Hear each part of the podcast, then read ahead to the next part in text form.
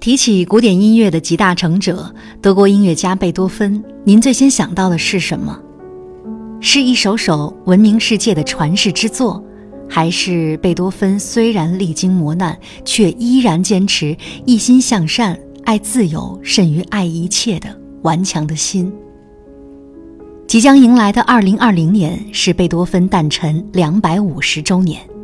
为了纪念伟人的诞辰，剧小院将从本期节目开始，和您一起回顾贝多芬的系列经典作品。今天呢，首先要和大家分享的作品是他一生创作的三十二首钢琴奏鸣曲之中最为经典的一首——升 C 小调钢琴奏鸣曲，也被世人称为《月光奏鸣曲》。《月光奏鸣曲》创作于贝多芬的而立之年。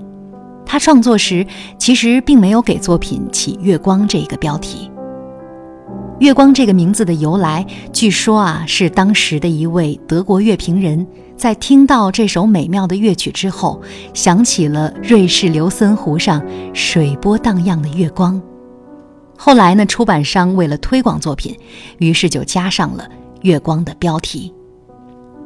在我们的小学语文课本上，还有关于这首曲目背后的动人故事。有一天晚上，贝多芬在外面散步，被断断续续的琴声所吸引，来到了一所茅屋前。他听到茅屋内兄妹的对话，情不自禁地走进茅屋，为盲女和哥哥即兴创作了《月光曲》。但其实，这个故事只是一个美丽的误传。有关月光曲的故事和贝多芬本人以及作品创作没有任何关系。真实的情况是，贝多芬在创作这部作品时，是想把它献给当时的所爱之人——贵族小姐朱丽叶塔。但由于当时的贝多芬正在遭受严重的耳疾困扰，加上身份差异很悬殊，贵族小姐最终抛弃了他，嫁给了一位伯爵。也正是在这种爱情的苦楚和内心的挣扎之中，他创作了这部伟大的作品。